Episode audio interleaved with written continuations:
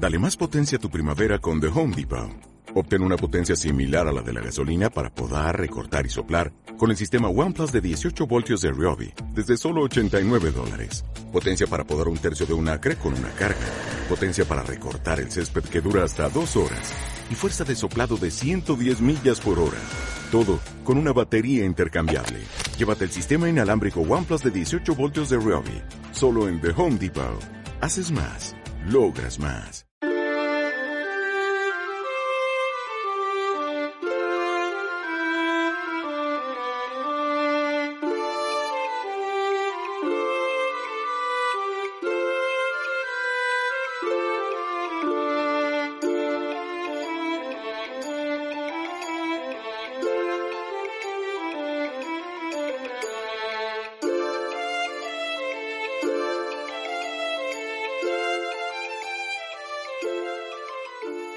Bienvenida o bienvenido a Fantasía en el Aire, el podcast de Diana Valentín, alias Artemis. Soy profesora de Lengua y Literatura Castellanas en un instituto de la provincia de Valencia. Me chifla la fantasía, en la literatura, el cine, la pintura o cualquier otra manifestación artística. Prueba de ello son mis tres dragones, Reins, el devastador, y sus dos hijos, Risky el sensato y Risco el juguetón. En el capítulo de hoy te hablo de Aranzazu Serrano y su Neyham 2. Sin más dilación, empecemos. Neyham 2 es la segunda parte de la saga épica que aúna las mitologías nórdica y celta a través de dos clanes, los Cranial y los Diendel. 1. La autora. Si deseas conocer mejor a Aranzazu Serrano o no te has leído Neham 1, la primera parte, en el blog y en el podcast tienes información al respecto, por tanto te remito a ello. Y pasamos a continuación al segundo punto, la obra. Bien, voy a empezar con la ficha técnica y el título de la obra, el título completo, es Neham II, el Azor y los cuervos. Aquí tiene una simbología que no voy a explicar ni a desvelar, pero es muy interesante la equiparación de estos dos tipos de animales, el azor y los cuervos, son dos aves, en relación a personajes importantes en la obra. La autora es Aránzazu Serrano y eh, se publicó el año 2018 en la editorial Penguin Random House. Pertenece a la fantasía épica, tiene 765 páginas el libro, no la novela en sí, sino que además de esta incorpora pues información muy interesante sobre mapas de los diferentes lugares que aparecen, hay un árbol genealógico, hay un glosario al final que te explica claramente quién es quién, porque aparecen muchos personajes y si te confundes o te lías, pues es muy útil em, consultar ese glosario porque te lo aclara muy bien. Como ya he dicho, esta épica, esta saga épica, se basa en dos clanes. Por una parte tenemos los Cranial y por otra parte tenemos los Diendel. Los primeros, los Cranial, son guerreros y defienden valores como el honor, su, mayor anhelo es morir en la batalla, ¿vale? Porque es un pueblo muy belicoso. En cambio, los Diendel poseen una conexión mágica con todos los seres vivos, especialmente cuando su mente viaja a un mundo onírico y permanecen allí como en un estado semi-inconsciente. Además, no enferman, no sienten apenas el frío pero sí eh, perciben los sentimientos y el sufrimiento del resto de seres con vida. En Neham 2, los protagonistas del primer volumen, Aisa, Sagan, Siegfried, son ahora los progenitores de los personajes principales. Así, Horn es el hijo de los reyes de hielo, mientras que Signet es la hija de Siegfried. En este sentido, al principio de la obra, Horn debe enfrentarse en un combate a su madre, a para demostrar que es el digno sucesor de la primera de los Cranial. Y esto me ha recordado a los libros de caballerías medievales, en concreto al quinto volumen de la saga de Amadís de Gaula, eh, que lleva por título Las sergas de Esplandián, Esplandián es el hijo, donde éste también lucha y acaba venciendo a su propio padre Amadís. Por tanto, Neham II simboliza el relevo generacional. Por otra parte, los gemelos Kjartan y Soren también tienen una conexión con las aventuras de Neham I, aunque no voy a dar más detalles para no revelar nada importante. Vamos a ver, por tanto, ahora los aspectos más destacados de esta segunda parte. Mujeres fuertes y libertad sexual. Aranzazu Serrano prosigue la línea feminista de Neham I, pero aún va más allá. En este segundo volumen, las mujeres con frecuencia expresan abiertamente sus deseos sexuales, se masturban sin problema y mantienen relaciones sexuales donde adoptan roles activos. Incluso en ocasiones tienen más experiencia que su compañero de cama. Neham es un mundo más conectado con la naturaleza y por tanto la reproducción es algo cotidiano y necesario.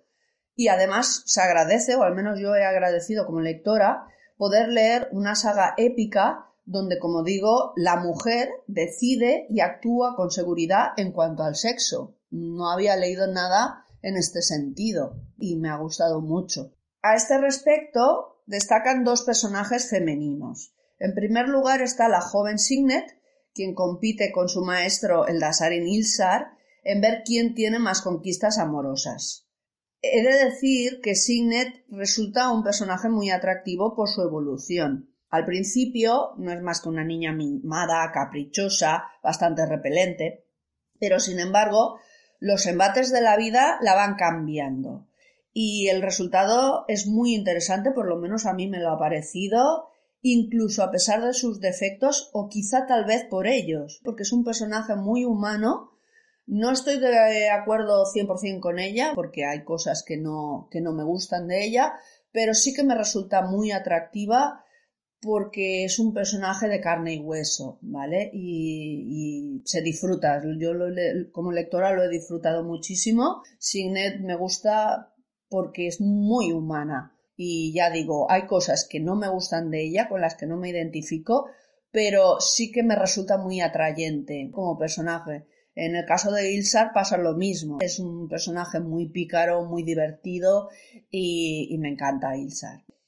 Bueno, sigo, que me voy por otros derroteros. Estaba hablando de personajes femeninos, digamos, muy decididos, muy activas en cuanto al sexo. Y en segundo lugar está Enedu Inanna, que es la diosa encarnada en una humana que representa la fertilidad, la lujuria, organiza rituales de apareamiento entre sus fieles, verdaderas orgías, y entonces es un personaje, otro de los personajes que me han atraído muchísimo, igual que su cultura, porque es fascinante. También tiene un halo de, misticismo en torno a ella, ¿no? Porque, claro, su parte de divinidad, digamos que mm, se basa en esa fascinación que crea en su pueblo, ¿no? Tiene que, ser una persona distante, atrayente, fascinante respecto a su pueblo o a las personas que acuden a su, a su reino.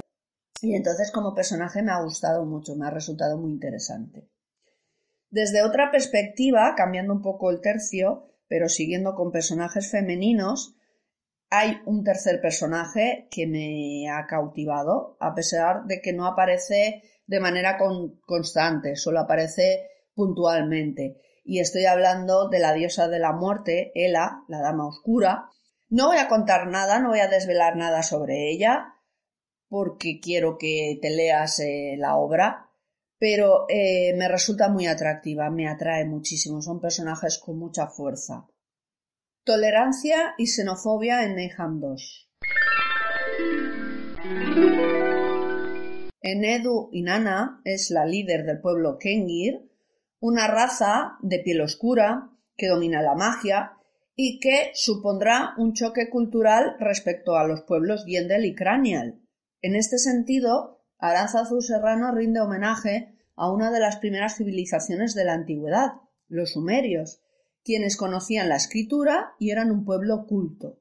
De hecho, el poema de Gilgamesh es uno de los primeros escritos de la humanidad y en él se nos narran las aventuras épicas del héroe Gilgamesh, su relación amorosa con su compañero Enkidu, ¿vale? Por tanto, estamos hablando de un amor eh, homosexual, y el triste lamento de Gilgamesh al perder a su amor. En esta epopeya además aparece la diosa Enedu. He dejado al final del artículo un enlace a la obra que apenas son 60 páginas, se lee enseguida y está muy chula, por si la quieres leer, que obviamente es de libre acceso. Otro aspecto que llama la atención en Neyham II de Aranzazu Serrano son los conflictos que surgen entre diferentes personajes de los clanes Diendel y Cranial. Esta cuestión ya aparecía en la primera novela, pero aquí además se intensifica. Así, en los contactos entre los dos clanes de Neyham, los personajes escogerán entre dos opciones. Mientras unos miran con desconfianza y temor a la otra raza, otros escogen el camino de la colaboración, de la tolerancia, minimizan las diferencias entre los dos clanes o incluso valoran los aspectos positivos de esa diversidad cultural. Por tanto, estamos hablando de eso, de dos actitudes, una xenófoba, otra más tolerante. Esto es otro ejemplo de cómo la literatura fantástica realmente llega a reflejar la realidad de nuestro tiempo, en nuestra era de globalización, emigraciones, movimientos de refugiados ocasionados por guerras o simplemente desplazamientos en busca de un trabajo y una vida mejores, hay quienes ven a estas personas de otras culturas, de otras razas, de otros países, con desconfianza, con miedo, y llegan a mantener actitudes xenófobas. Sin embargo, también hay quienes nos esforzamos por acoger, por integrar a estas personas, pues al final todos, al fin y al cabo, somos seres humanos.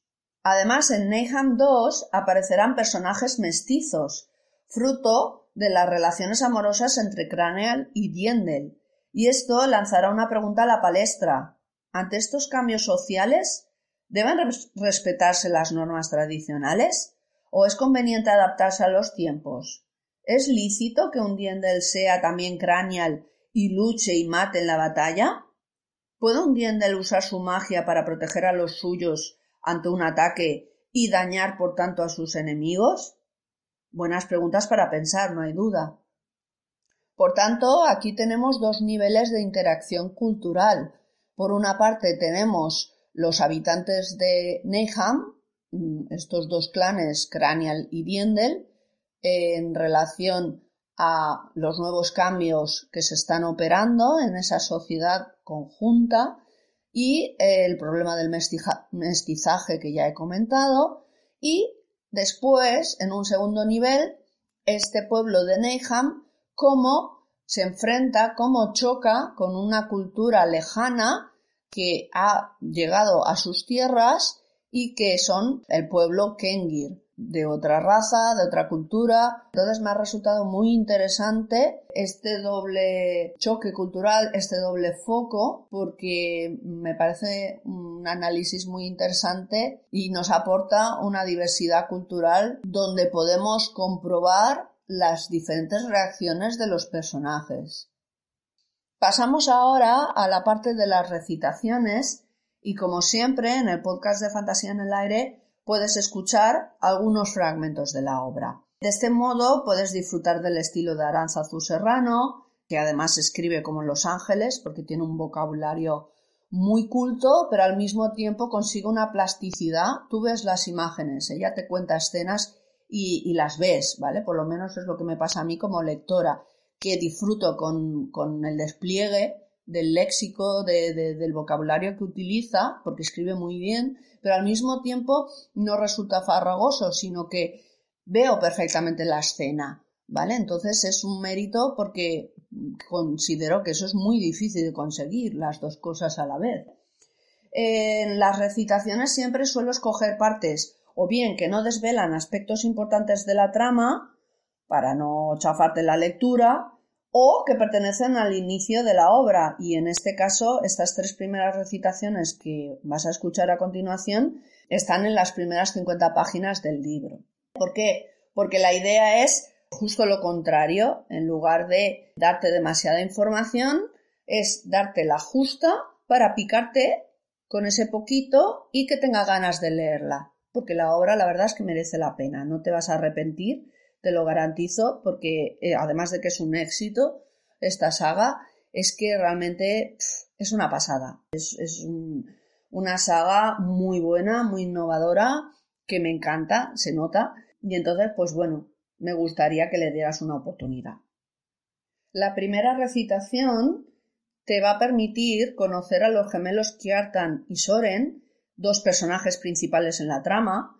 Ambos son comerciantes marinos del clan Cranial.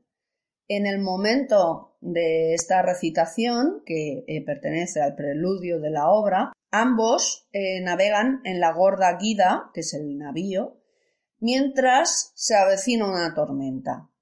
Y vamos a vivir ese mal trago a través de los ojos de Kjartan. Conoceremos sus miedos, sus pensamientos, sus sentimientos, y vamos a ello.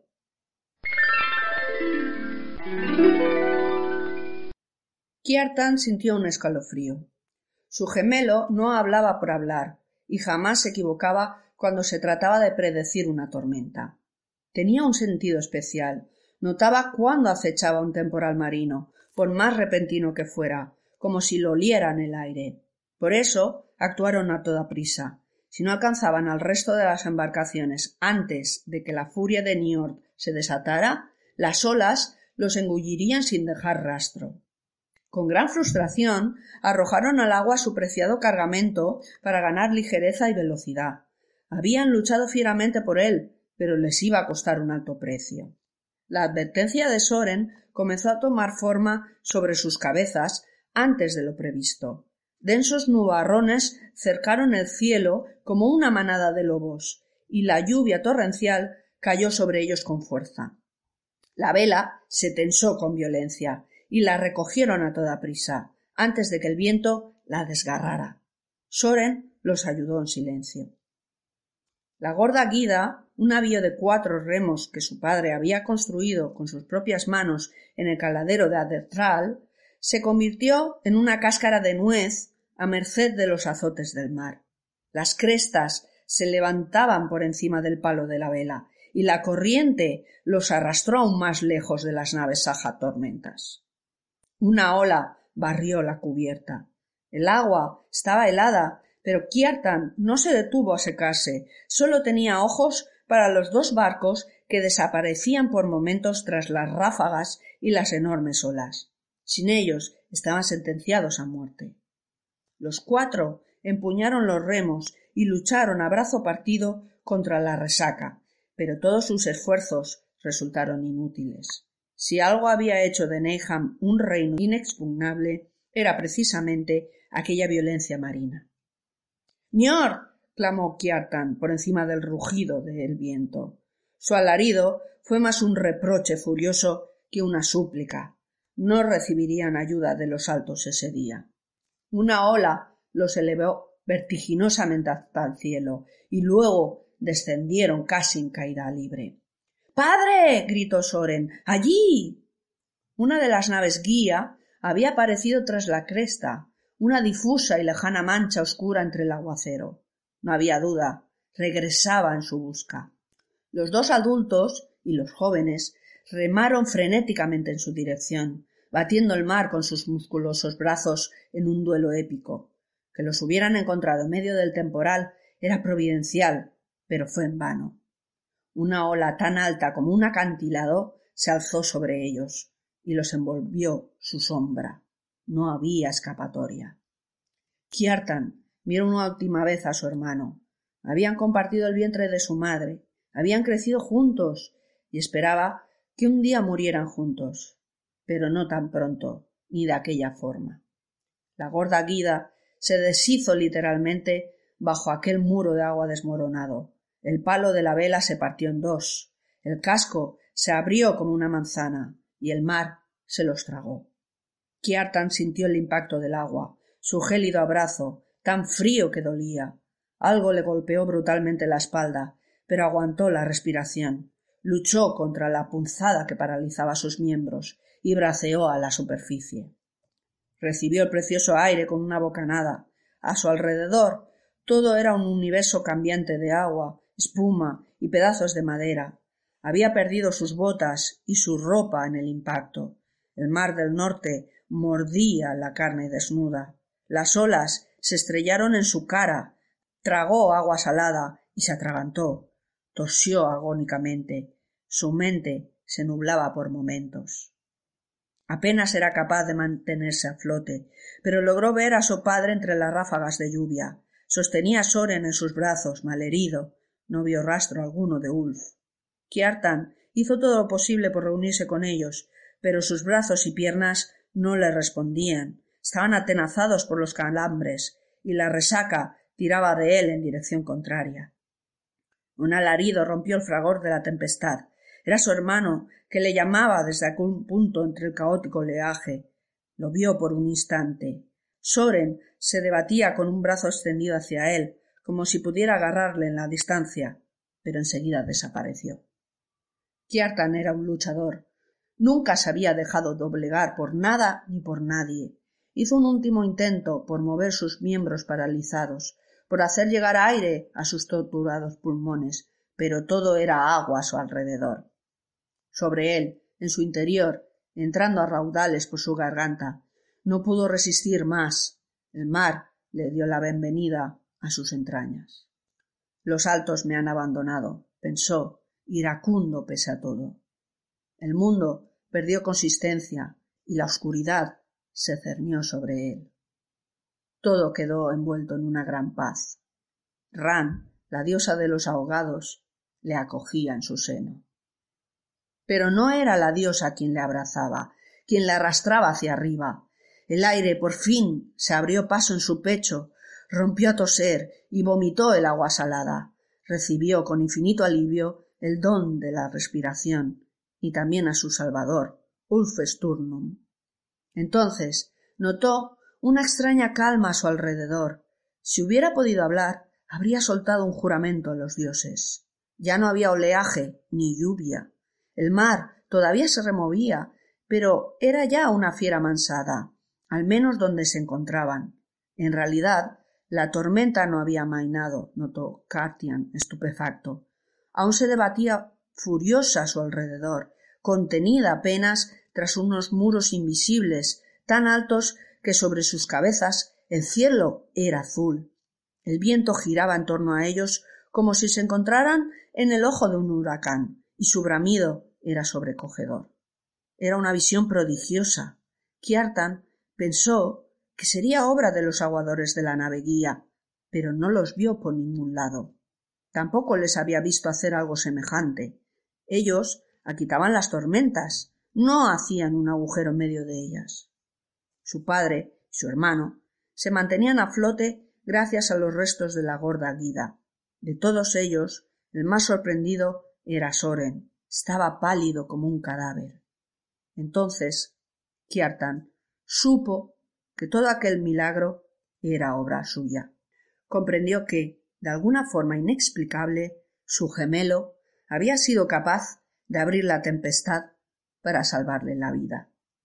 Todos pensaban lo mismo, pero Ulf Sturnum fue el único que se atrevió a decirlo en voz alta.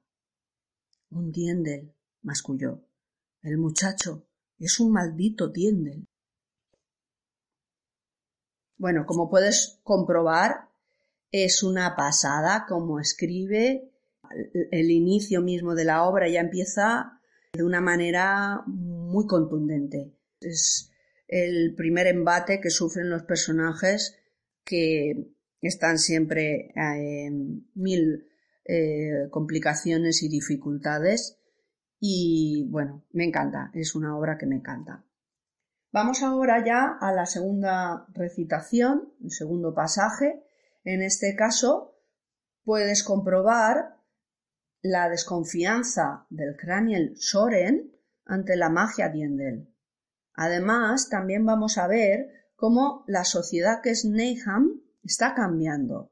Y a partir de estos cambios, a lo largo de la obra veremos las diferentes reacciones de los personajes.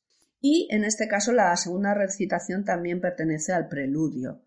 por lo que he comentado antes, porque me centro sobre todo en pasajes o del inicio de la obra o que no te vayan a revelar demasiado en cuanto a la trama, para que luego la disfrutes correctamente. En esta segunda recitación, tras lo que acabamos de escuchar, el padre de Soren y Kjartan pide ayuda a un anciano Diendel para que compruebe qué está ocurriendo en especial a Soren. Y vamos a escuchar cómo reacciona Soren, porque la perspectiva de esta segunda recitación, de este segundo fragmento, es la del joven, y veremos esa desconfianza que acabo de comentar. Vamos allá. En esta ocasión, el viejo Diendel no dijo gran cosa al llegar, tan solo lo saludó amablemente y se dirigió a su padre. Discutieron en voz baja un buen rato en un rincón, hasta que su padre quedó en silencio. Soren, pronunció el anciano, y le llamó hasta él. Le evaluó sin prisa, con sus extraños ojos del color de la miel, como si fuera capaz de traspasarle el alma. Reparó en la herida de su pierna, que había curado mal. El emplasto de la partera no había funcionado. La rodilla estaba infectada y se le había hinchado tanto que no podía doblarla. Extendió una mano hacia allí, pero Soren retrocedió. Solo pretende ayudarte, es sanador, le reprendió su padre con dureza. Está bien, el chico no se fía, es normal, aceptó el anciano de forma amable. Soren sentía ganas de alejarse de allí. No quería saber nada de ese Diendel, ni de ningún otro, pero su padre le obligó a sentarse con el viejo frente al fuego del hogar. El humo ascendía y se escapaba por un agujero del techo. Soren quiso ser ese humo. Mírame, joven guerrero, le dijo el anciano. Sostenía en las manos un pequeño cuenco lleno de líquido. Solo es agua de mar.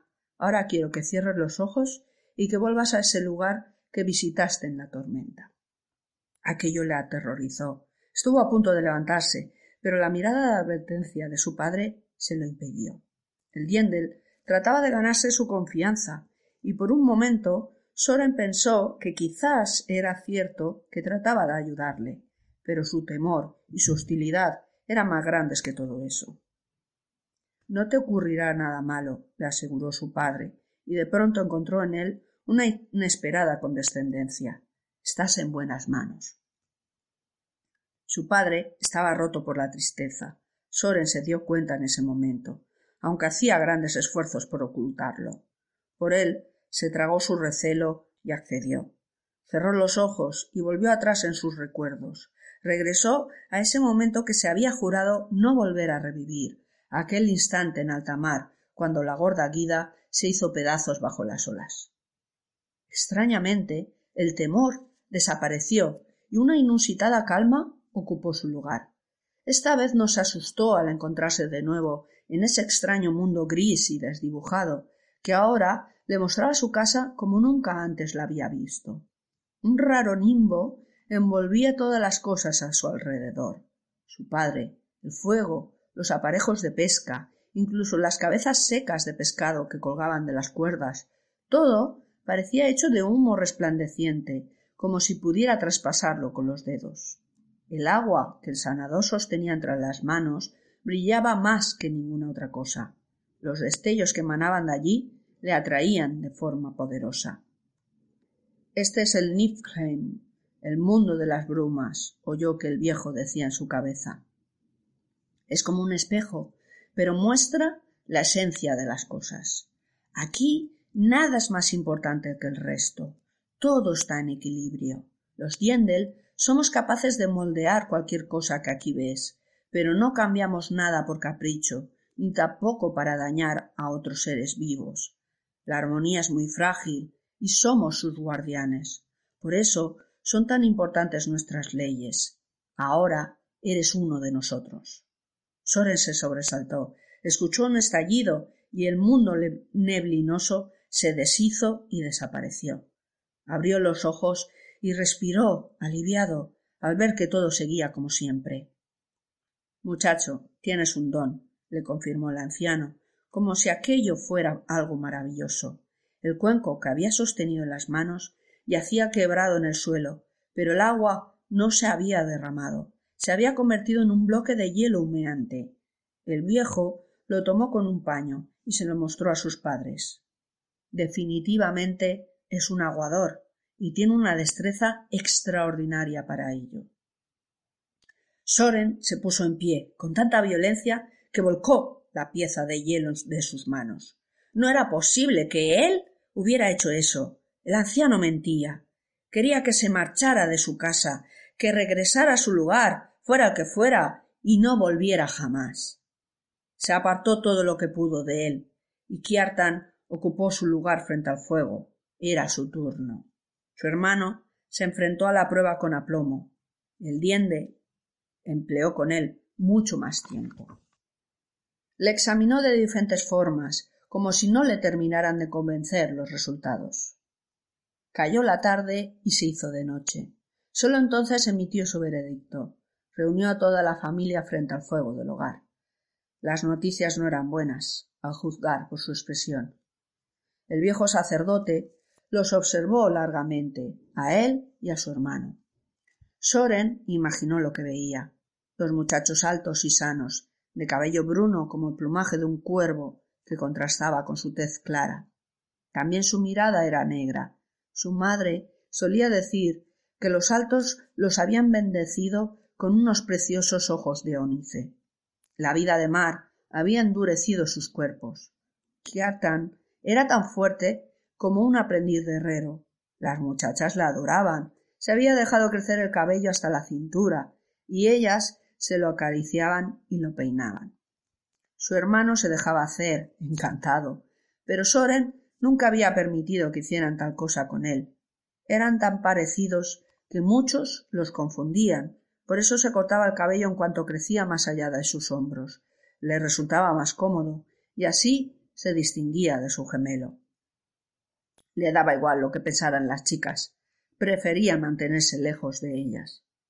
En ese momento, por primera vez en su vida, Soren se dio cuenta de lo poco que Kiartan y él se parecían a sus progenitores. Su madre era pecosa y pelirroja, de ojos tan azules como los de su padre. Otros muchachos tampoco se parecían a sus padres, nunca habían dado importancia a sus diferencias, hasta ahora. Vuestros hijos son hermanos, pero no del todo iguales, les explicó el anciano. Ambos tienen dos sangres, el hombre y la mujer que los engendraron pertenecían a distintos clanes. En Kiartan se hizo más fuerte su herencia craneal, mientras que en Soren prevaleció su naturaleza diendel, algo que no se había manifestado hasta ahora. Resulta sorprendente que, viviendo tan cerca del mar, en el muchacho no despertara ante su don de aguador. Meditó durante un instante y luego alzó los ojos con preocupación. ¿Ha matado? les preguntó. Cuando su padre le dio la respuesta, el sanador enmudeció. Ha sido una temeridad dejar que creciera como un guerrero. Ahora las consecuencias serán terribles. Ha sido un grave error. Soren experimentó un escalofrío. El viejo había utilizado las mismas palabras que su padre. ¿Eso era él? ¿Un grave error? ¿Quiénes son nuestros padres entonces? ¿Por qué nos abandonaron? estalló con tanta ira que sobresaltó a su familia. Tú sabes algo, anciano. ¿Por qué, si no, esos regalos? ¿Por qué has velado por nosotros todos estos años? ¡Habla! Soren. le reprendió su madre. Apenas podía contener su amargura. Siempre había sido una mujer valiente, pero parecía incapaz de luchar contra algo así, que se escapaba a su entendimiento. El diendel no se inmutó. Su osadía no le había amedrentado lo más mínimo, pero parecía sorprendido. Soren no se disculpó, mantuvo la cabeza alta. Diría que tienes a tus padres bajo este mismo techo, muchacho. Nadie te querrá mejor. En cuanto a aquellos que te engendraron, no los conozco, y esa es la verdad. Y debes saber que los Diendel nunca mentimos. Habló con absoluta calma, y algo en sus ojos dorados, una serenidad contagiosa, se extendió por toda la estancia. Soren apretó los dientes, lleno de impotencia. ¿Por qué estás aquí, entonces? insistió. Ni siquiera sabemos tu nombre. Algo en el anciano cambió por dentro. Aceptó el reproche y se dirigió a él con una nueva gentileza. Mi nombre es Fate, le reveló, y represento a alguien que se preocupa de vosotros en la distancia. Pero no puedo revelar su identidad ni procedencia. Se me ha prohibido hacerlo. Tampoco se me ha explicado qué motiva su interés por vosotros. ¿Y qué pasará ahora con mis hijos? preguntó su madre. ¿Puedes al menos decirnos eso? No lo sé, pero algo es seguro. Soren no podrá seguir con su vida como hasta ahora. Tal vez tenga que venir conmigo, respondió el anciano con honradez. Luego le miró meditabundo, una con una seria preocupación. ¿Qué haremos contigo, muchacho? ¿Y con todos los que sean como tú? Por tanto, aquí ya hemos visto cómo los acontecimientos, en este caso, se le echan encima a Soren y a su familia y cómo tendrá que reaccionar tanto él como, como los demás personajes ante estos cambios. Finalmente, la tercera recitación nos va a permitir descubrir los miedos de Horn a fallar en la prueba que debe superar, vencer a su madre. Pero además también vamos a conocer a Signet y sus reacciones al conocer a su futuro esposo en este matrimonio de conveniencia. Sin embargo, esa respuesta nos viene filtrada a través de la percepción del propio Horn. Y en este caso, esta tercera recitación se halla en el primer capítulo. A medida que abandonaba la sala del trono, Horn comenzó a sentir alivio, y ese fue un sentimiento desconcertante no era una actitud acorde a las circunstancias. Se había abierto un profundo y peligroso abismo, pero extrañamente no era eso lo que más le preocupaba. Sentía una necesidad casi animal por dejar atrás ese recinto, inmenso en dimensiones, pero oprimente como el cubil de un tejón.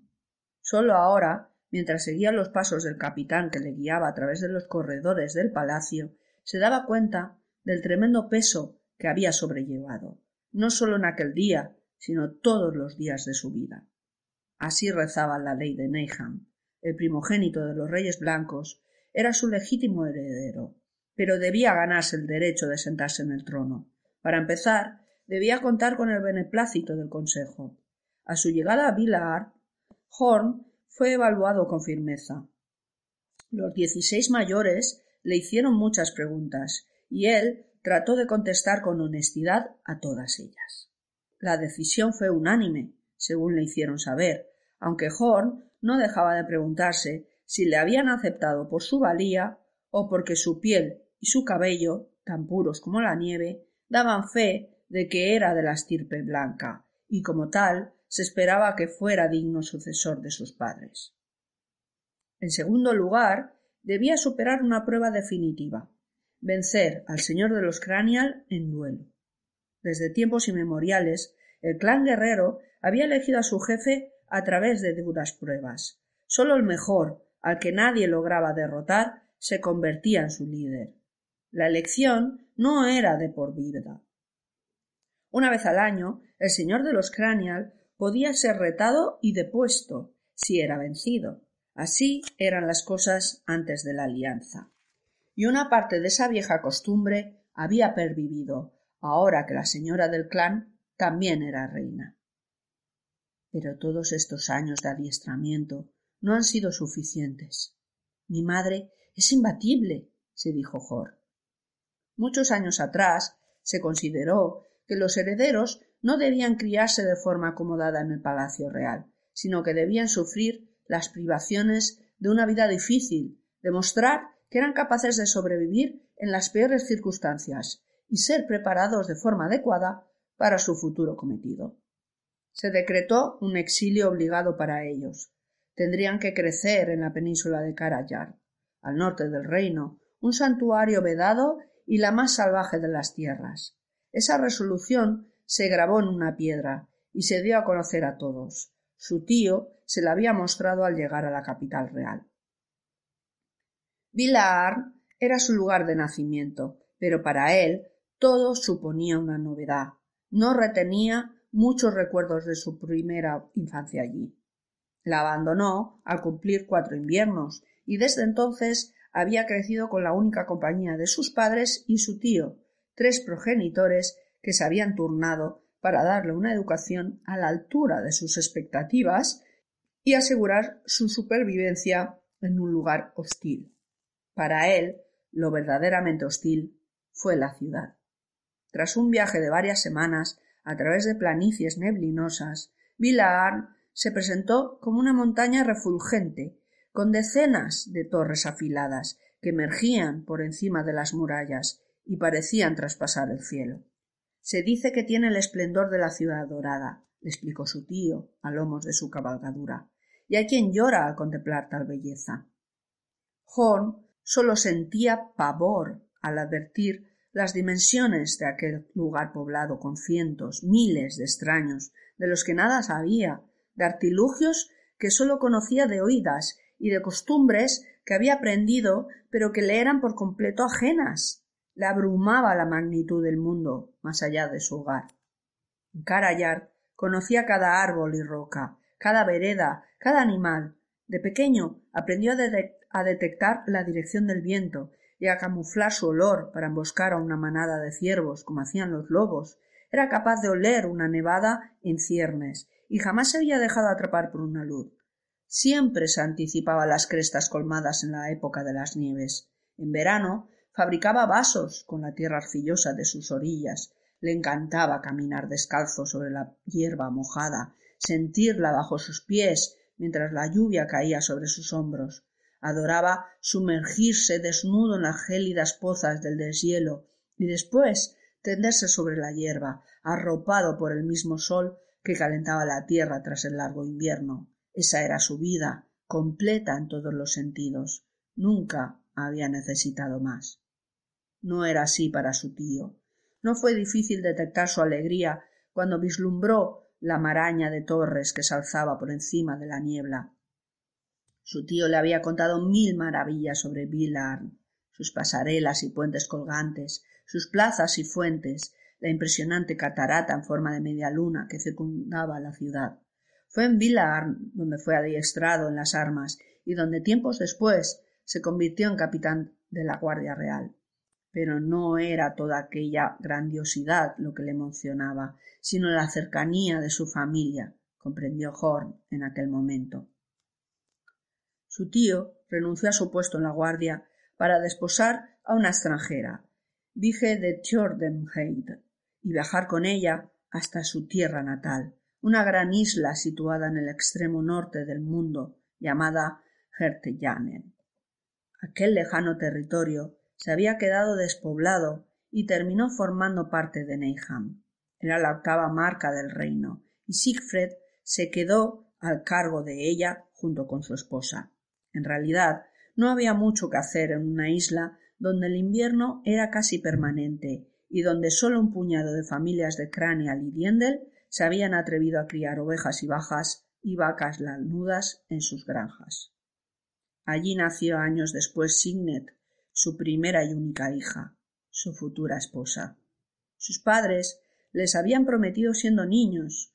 Horn solo lo había visto un par de veces entonces. A su regreso a Villarn se encontró con una muchacha de ojos verdes e inteligentes como los de una gata montesa. Enseguida se sintió hechizado por su largo pelo, cuidado de cepillado con esmero, de un negro casi azulado.